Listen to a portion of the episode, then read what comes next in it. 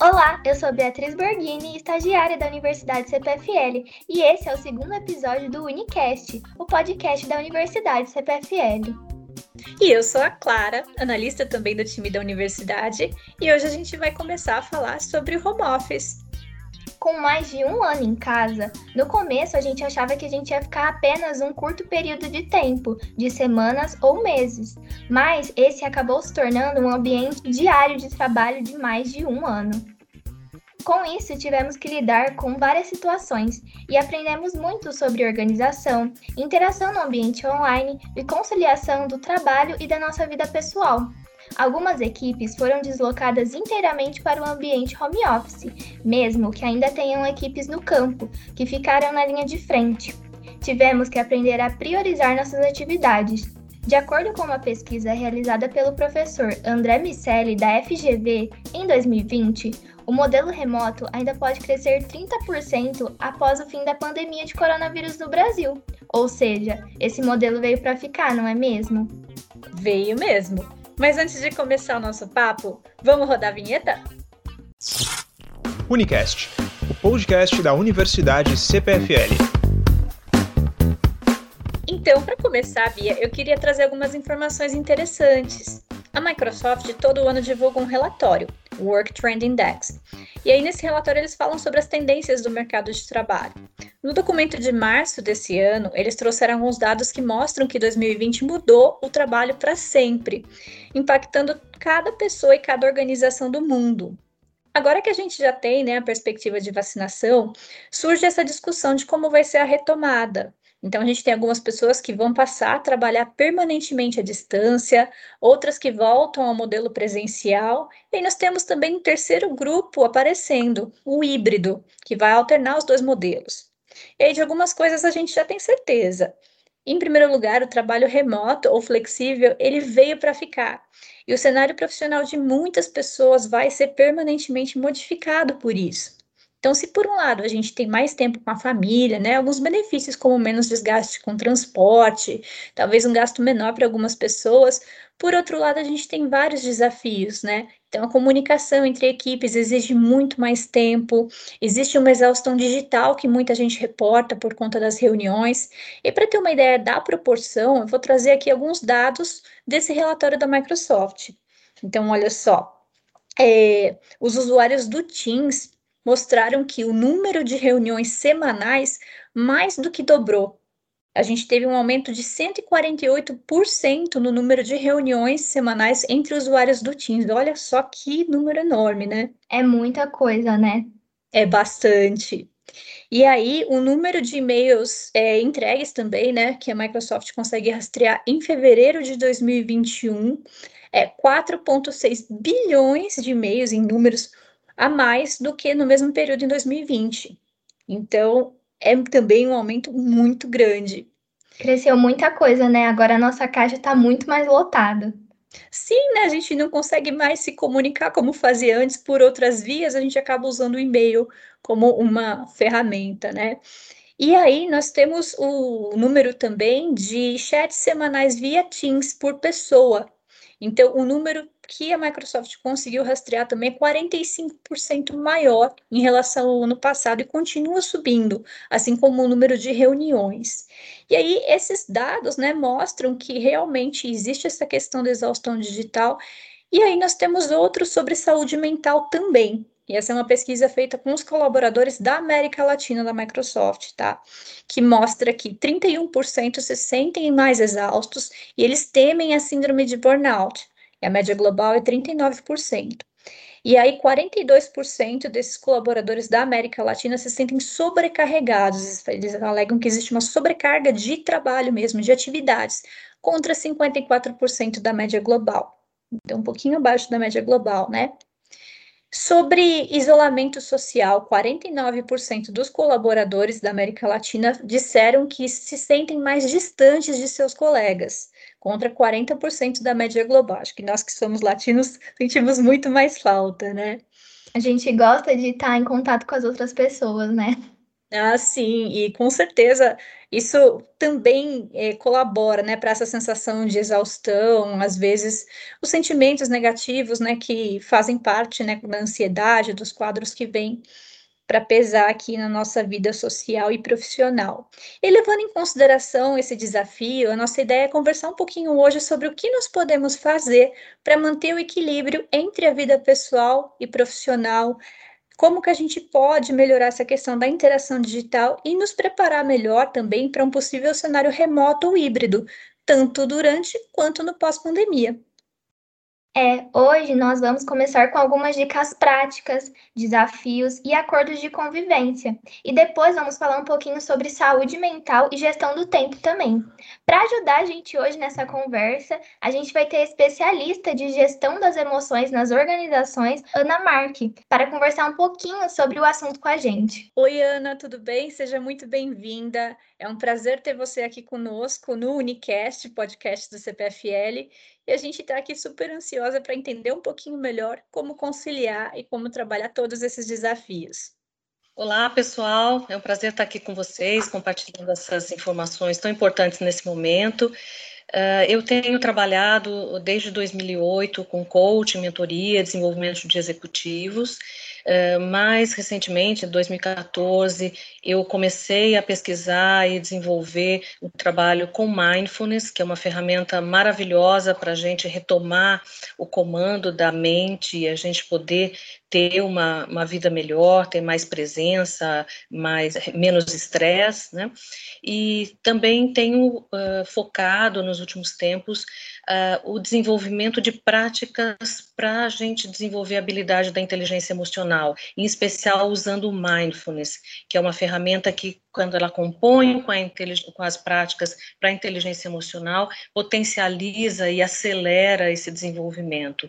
Essas ferramentas, o mindfulness, as práticas para a inteligência emocional, uh, são, assim, vitais nesse momento que a gente passou, é, para que a gente possa conseguir manter a nossa produtividade ao mesmo tempo que a gente mantém a nossa saúde mental nesse é, período tão diferente que a gente passou. Então, esse tem sido um pouco do meu trabalho. Nossa, que legal, Ana, muito interessante saber. E a gente vai querer saber um pouquinho mais, né? Conversar sobre essas ferramentas. Acho então que a gente podia começar falando sobre o nosso espaço de trabalho, né? Que agora é está se misturando com a nossa casa também. Eu acho muito legal a gente falar sobre isso. E, Ana, quais são as dicas que você dá para o dia a dia de trabalho? Pois é, meninas. Uh, eu acho assim, eu tenho trabalhado já em casa há, há vários anos, né, por, por escolha minha. Eu tenho um local felizmente bastante adequado para isso. Nem sempre a gente tem, né? A gente precisa fazer adaptações.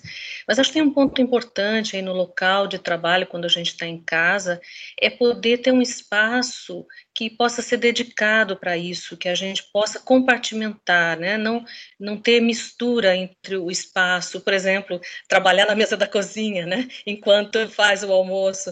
É, eu sei que isso às vezes é necessário, mas na medida do possível, a gente, se a gente conseguir compartimentar as coisas, isso para o nosso cérebro, para a nossa mente, isso vai produzir mais foco, mais concentração e também menos cansaço mental. Né? Então, esse é um primeiro aspecto que eu acho importante, essa questão do espaço físico, né, tá associado com o trabalho. Ai, que bacana, Ana. Acho que muita gente vai conseguir se identificar com isso que você está falando. E como que você está organizando o seu tempo? O que, que você está fazendo? Uh, eu acho que a gente, nesse período, né, ah, eu tenho um pouco mais de experiência, obviamente, de trabalhar em casa já há algum tempo. O principal, acho que tem alguns, alguns pontos aí. Primeira coisa é a gente conseguir é, priorizar aquilo que a gente vai fazer, a gente focar, a gente ter momentos de foco muito dedicados a certas uh, atividades que a gente tem que fazer, é, não, não misturar as coisas, né? É, principalmente saber muito bem aquilo que a gente quer. Uma coisa que para mim fica muito importante nesse momento, uh, nos últimos tempos, né, é a gente priorizar aquilo que realmente é importante, a gente deixar de lado certas coisas que talvez a gente estivesse fazendo só por fazer, né? Não é mais hora disso, a gente tem um tempo muito escasso. Então, é, essa priorização, essa organização do trabalho, é, ela é super importante. E também cuidar da gente mesmo, né? É cuidar da nossa saúde, cuidar assim, da, da nossa alimentação, cuidar da nossa saúde mental, porque nós estamos numa situação desfavorável né, em vários sentidos. Então, se nós não cuidarmos, eh, ninguém vai fazer isso por nós, somos nós que temos que fazer. Né? E no escritório, por incrível que pareça, a gente não tinha essa ideia de.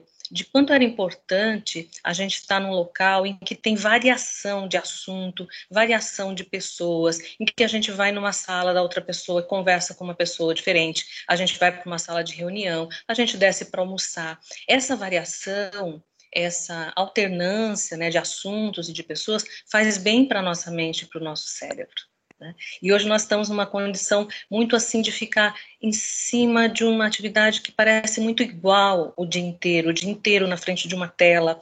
É, isso para o nosso cérebro não é legal. Ele se cansa mais fácil e, e também é, traz assim um, uma, um tédio às vezes de, de trabalhar dessa maneira. Né? Então, a gente precisa cuidar desses aspectos, da nossa saúde mental, da nossa saúde física. É, acho que esses pontos são fundamentais. Nossa, muito bom, Ana. E realmente, né, com o trabalho dentro da nossa casa, as nossas relações também ficam diferentes com a nossa família, né, com o nosso parceiro ou parceira, até às vezes se você tem um animal de estimação, né, a gente fica um pouco mais impaciente. Então, com essas orientações, a gente entende que talvez seja interessante, além de uma boa gestão do tempo, né, além da gente pensar nesse espaço físico, fazer alguns acordos para minimizar esses impactos para todo mundo, né? É, você falou que essa questão de pensar, né, criar uma rotina, disciplina, né, nessa divisão.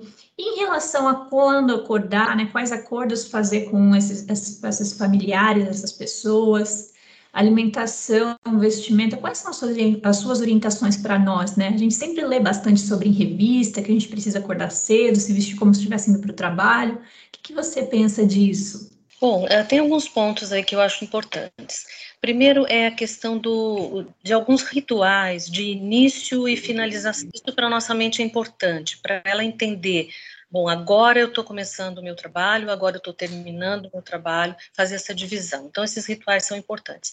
De manhã, o importante é você fazer a sua rotina normal, né? De tomar o seu café, fazer a sua caminhada, aquilo que você já estava acostumado a fazer de manhã, e em algum momento você começa o trabalho. Porque o que eu tenho visto, muita gente faz uma mistura. Então, acorda, nem tirou o pijama ainda, já pegou o computador, já está vendo coisas. E essa mistura, ela, ela, não, não ajuda a nossa mente com o foco e com a concentração. A gente dispersa muito energia, se cansa mais. Então, esse ritual de, bom, agora eu vou sentar, agora eu vou fazer meu trabalho. A gente pode estar com uma roupa mais informal, é lógico, a gente está em casa, então talvez não tenha tanta preocupação. Mas a gente precisa assim, mentalmente, sinalizar, vamos dizer assim, sinalizar para a mente que nós estamos começando o trabalho. Então, para cada um, isso significa uma coisa. Para algumas pessoas, essa sinalização significa colocar uma roupa específica de trabalhar. Então, você está criando um ritual e você está sinalizando. Para outras pessoas, significa ir para um determinado cômodo, abrir o computador, abrir um caderno, começar a estruturar. Então, esse ritual, ele é importante. Tá? Uh, e também a gente precisa, ao final do dia, a mesma coisa. Nós precisamos sinalizar para a nossa mente que o que foi possível fazer hoje está feito, o que não foi possível vai ficar para amanhã, eu estou encerrando agora. Porque é, é, quando a gente, a, a, Beatriz falou, né? Quando a gente está no escritório, a gente tem um processo de transição. A gente ou vai pegar o ônibus, ou vai pegar o carro no estacionamento, vai passar na padaria para comprar alguma coisa. Essas atividades diferentes do trabalho vão fazendo com que a gente vá tendo assim um, uma suavização das preocupações com o trabalho. Quando a gente chega em casa, a gente pode usufruir família, os filhos, outras atividades pessoais, né? Quando está tudo misturado, se a gente não criar um, um ritual é, para isso, a gente vai trabalhar até, até vai virar noite e não acaba, não acaba nunca. E a gente precisa uh, sinalizar para a mente que encerrou. Então, no final do dia, seja que hora que você encerre, é importante ter aquele rito de fechar o computador, anotar as coisas que vão ficar para amanhã, uh, e fazer alguma coisa tipo uh, passear com o cachorro ou e fazer o jantar, qualquer coisa que não seja no computador, que não seja virtual, para fazer essa transição. Além disso, as pausas, né? Eu tenho orientado muito as pessoas com quem eu falo a fazer o que a gente chama de mindful breaks. Isso aí vem do mindfulness, né? O que é um mindful break? Ele é um, um reset para a mente, ele dá um descanso para a mente mas ele tem que ser feito de um jeito específico. Eu queria assim ensinar para o pessoal a fazer, porque isso é muito importante. Por exemplo, você faz um mindful break no meio da manhã e outro no meio da tarde, no momento que for propício para você. Mas o que, que significa isso? Você tem que fazer um corte brusco naquilo que você vinha fazendo. Suponha que você está desde cedo em várias reuniões, uma atrás da outra lá, e você vai fazer um mindful break. Você larga tudo que é virtual. Sai do computador, sai do celular, sai da TV, larga tudo longe e vai fazer uma atividade por dois ou três minutos, não precisa muito, mas uma atividade que seja sensorial, física, concreta, tá? Então você vai, por exemplo, brincar com o cachorro. Você vai focar nisso, no tato, no contato com o animal, em olhar para ele, em perceber isso. Ou você vai, por exemplo, na sacada do apartamento e tomar um pouco de sol, né? Sentir o sol na pele, sentir o vento, sentir o cheiro das coisas, olhar para uma árvore bonita, seja o que for. Então, é uma, é uma atividade sensorial é, é, desafiante no começo, porque a mente está ainda, ela quer trabalhar, ela quer ficar pensando no, no, nas coisas, e a gente precisa trazê-la de volta para o sensorial. Isso faz muita diferença, dá um reset. É dois, três minutos, não precisa muita coisa. Quando você volta, você volta mais energizado, aí você continua o seu trabalho. Essa mesma dica para o horário de almoço. Você vai almoçar, larga tudo. Vai lá fazer o seu almoço, almoça, usufrui aquela experiência, né, do ponto de vista concreto, sensorial, e depois você volta. Esses, esses breaks são muito importantes. Nossa, Ana, muito legal. Eu vou, eu vou pensar nessas dicas, porque eu comecei a trabalhar em home office pouco, ah, faz pouco tempo. Então, eu vou pensar em colocar essas dicas em prática. E como você falou, antes a gente pegava o carro, a gente pegava o transporte público, então a gente tinha esse tempo de conectar e desconectar, né? E agora a gente acaba ficando no mesmo ambiente. Uma coisa que funciona para mim é, a hora que eu acabo de trabalhar, eu vou e guardo o computador numa gaveta. Ou deixo ele num lugar que eu não consigo ver. Então, eu não pego ele. Olha, acabou meu horário, eu não pego mais meu computador. Você tem mais alguma coisa que a gente pode fazer, alguma outra dica para a gente conseguir desconectar e realmente é, sair dessa tela que a gente fica, acaba ficando por muito tempo? Sim, Beatriz, gostei muito dessa sua, dessa sua dica. É, a gente não ficar olhando para ele, né? E em relação ao celular também tem isso, né? Porque o celular também está nos alertando de várias coisas e a gente nós, somos nós que temos que pôr o limite naquilo que for possível. Pode ser que tem dia que a gente precise olhar o celular até mais tarde, porque está acontecendo alguma coisa, mas na medida do possível, é, fazer a mesma coisa, deixar ele de lado por um tempo, né, para a gente fazer essa desconexão. Mas uh, trazendo para o mindfulness, a mindfulness uh, é a gente estar presente, né? Presente no corpo, percebendo o que está acontecendo com o corpo e, e, com o entorno. A nossa mente fica indo para qualquer lugar, mas a gente quer trazê-la para aqui, nesse momento, para perto, né? Para presença. Então, tudo que você puder fazer com essa presença, do ponto de vista físico, concreto, natural, vai te tirar desse mundo virtual e vai descansar sua mente. Então, qualquer coisa que você faça, que você goste de fazer, por exemplo, se você gosta de tocar um instrumento, né? Ter esses momentos de estar presente com algo que você gosta, uh, isso vai nos abastecer, né? vai nos recuperar, nos restaurar, para continuar no dia seguinte fazendo as nossas atividades. Isso é uma coisa importante, uma outra dica que eu queria deixar. Uh, muitas pessoas estão falando assim para mim, né, no, nesse momento aí da, do home office e tal. Nossa, eu estou trabalhando, eu estou muito mais produtivo, estou trabalhando muito tal. Mas eu percebi que é um pouco falso. As pessoas estão trabalhando mais horas, mas não necessariamente com mais uh, uh, eficiência com mais qualidade. Uh, o que eu vejo muito, uma reunião atrás da outra sem intervalos, e aí não dá tempo do processamento da reunião. Mais uma reunião, em seguida, você tem que processar aquilo que você fez, porque alguma providência tem que ser tomada, mas você não toma, você já tem outra reunião, e você vai empurrando essas outras coisas para depois do expediente. Então, assim, ah, agora não tem mais reunião, agora eu vou fazer. Só que isso se prolonga, né? Então, a gente precisa criar esses espaços de restauração, negociar, talvez. Uh, alguns minutos entre uma reunião e outra para você poder cuidar daquilo que surgiu na reunião, uh, negociar alguns espaços. E só você vai poder fazer isso com a sua equipe, com as pessoas que trabalham com você. É importante também. Ana, sobre essa questão de criar rituais de desligamento, é, da gente se desconectar, né, do computador, da vida profissional e se conectar com a família.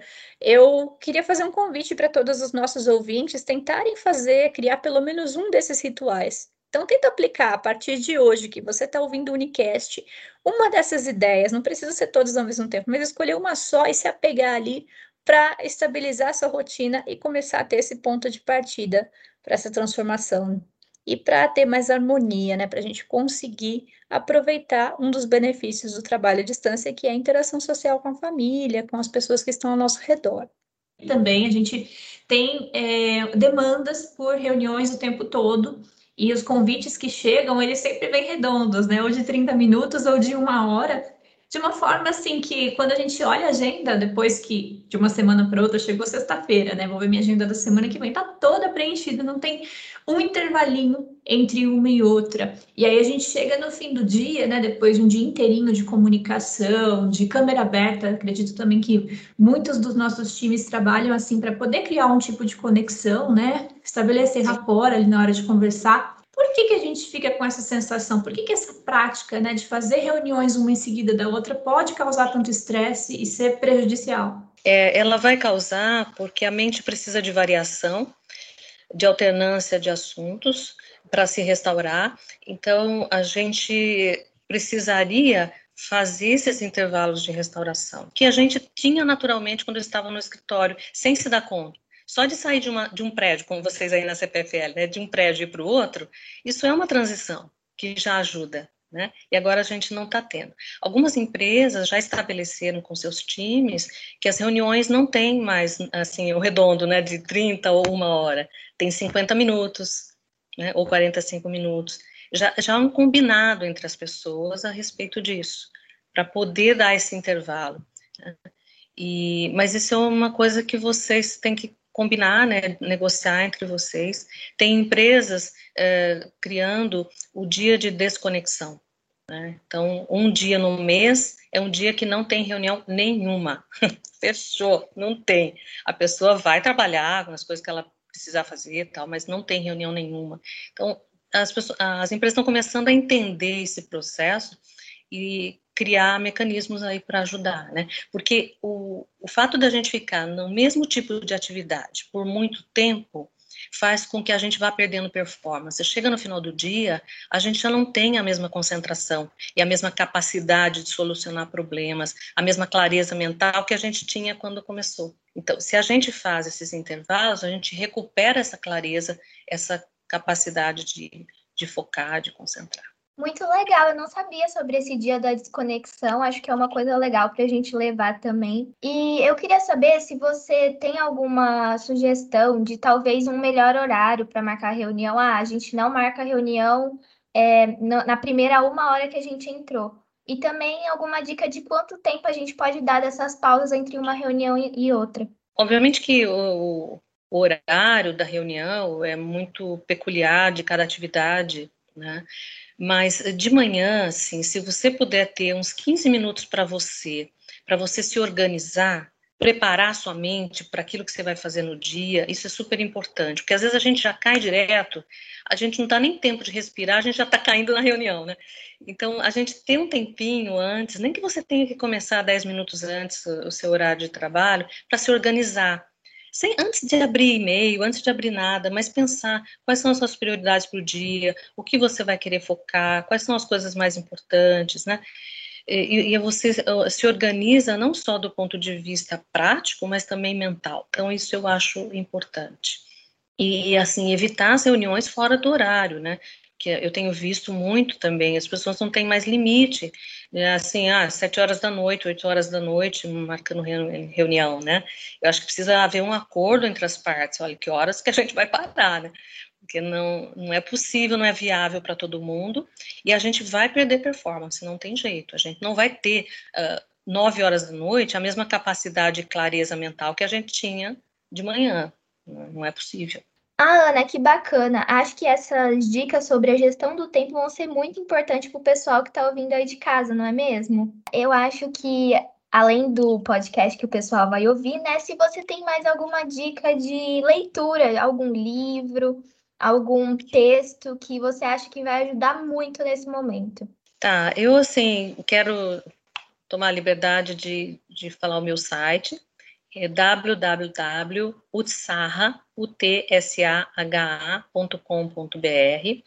Lá tem artigos, ah, no meu LinkedIn também tem artigos, tá, que eu, uh, eu falo desses temas e pode ser útil para alguém, tá? Uh, em termos de, de livros, eu acho assim que tem muita coisa por aí. Eu acho que tem vai do gosto de cada um. É, esses livros que nos ajudam a focar, a ter mais um, uma escolha melhor daquilo que a gente precisa fazer para a nossa vida. Acho que tudo isso é, é super útil. Um, enfim, eu acho que tem bastante oferta né, de, de material. Eu não queria citar nenhum específico de mindfulness, não é, mindfulness também não é para todo mundo, é para quem realmente quer focar nisso.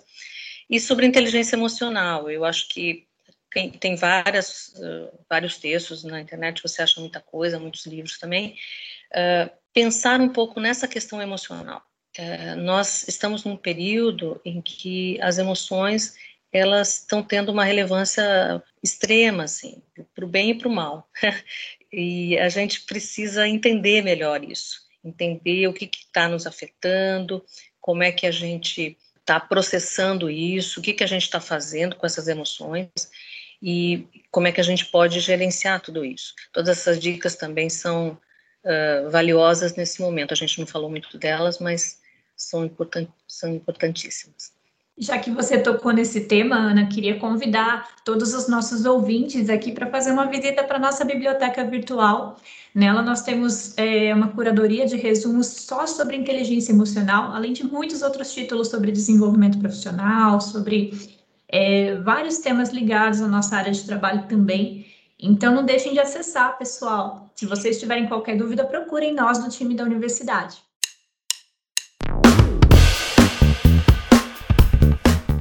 Queria agradecer, Ana, por você ter dado essas dicas pra gente. Queria agradecer sua participação. E se você quiser deixar um recado final aqui pro pessoal, pode falar. Ah, ok. Eu que agradeço a oportunidade de falar desse tema tão relevante, né? Espero que tenha sido útil para o pessoal que vai, vai ouvir.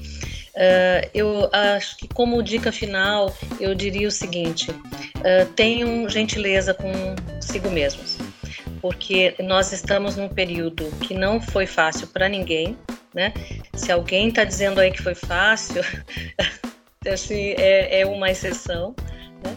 Então, tenham gentileza, a gente não vai estar todos os dias da mesma maneira, nós somos seres humanos, a gente oscila, tem dia que a gente está mais cansado, tem dia que a gente não está legal, e a gente compreender isso e, e se dar esse tempo de recuperação é super importante. Nós não somos super-heróis, não. A gente precisa desse cuidado também. E vulnerabilidade pode ser uma coisa boa, né, Ana? Exato, exato. Não, não é ruim a gente abraçar a nossa fragilidade também, o que a gente precisa de autocuidado. Muitíssimo obrigada. Aprendemos muito com você hoje, Ana. Espero que a gente se encontre mais vezes. E obrigada a Beatriz também, minha companheira aqui da universidade, por participar desse podcast hoje. É, obrigada, Clara, obrigada, Ana, e obrigada a você que está ouvindo a gente por ter acompanhado a gente até aqui.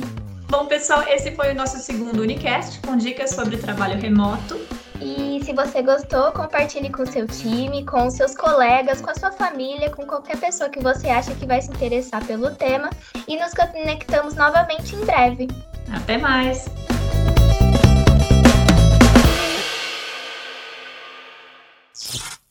Unicast, o podcast da Universidade CPFL.